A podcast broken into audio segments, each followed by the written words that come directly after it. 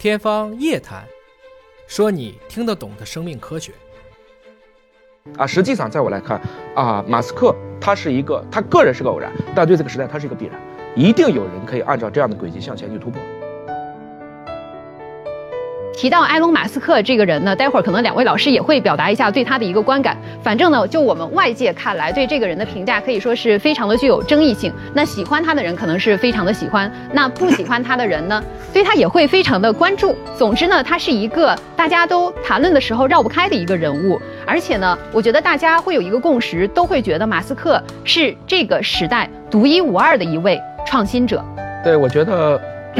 在一个大的历史背景来看呢，我们在今天的科技基础上，我们看到了一个马斯克。马斯克所做的大部分的工作，的确会让我们，特别是美国以外的国家，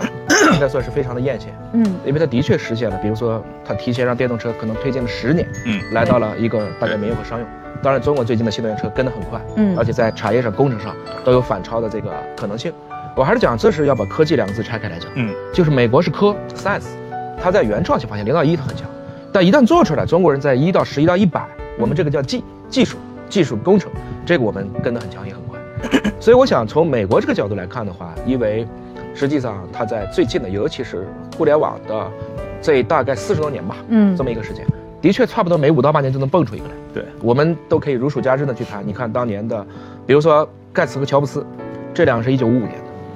一九六四年是。贝索斯，亚马逊的创始人。嗯，所以贝佐斯他其实一样也想做一个上太空的东西。对，为什么呢？因为 恰好一九六九年的七月二十号那天阿波罗登月，他很小的时候觉得哇塞，真的可以上月亮。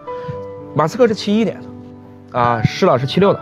七七的，七七的啊，我是七九的。嗯，所以整体来讲，我们还都算是他这七十年代这一批人。嗯，所以你会发现，比如说当盖茨和乔布斯他们恰好到了他们的这种。可以去接触到世界很多很多的世界，并且他们开始做主的时候，恰好是 PC 机要切入的时候。一九七一年，英特尔的八零八八开始做出来，大家才开始有可能真正把这个个人电脑做起来。所以，它其实每一个人是离不开它的大的时代背景。嗯，那我们可能更加的要去看到，也就是说，像这样的一种时代背景下，是不是出现这样的一个个体就是必然的？啊，实际上在我来看，啊，马斯克他是一个，他个人是个偶然，但对这个时代他是一个必然。一定有人可以按照这样的轨迹向前去突破，嗯，只不过大家特别容易人类犯的一个错误就是喜欢去造一个神，对，或者我们容易去特别高估一个近期，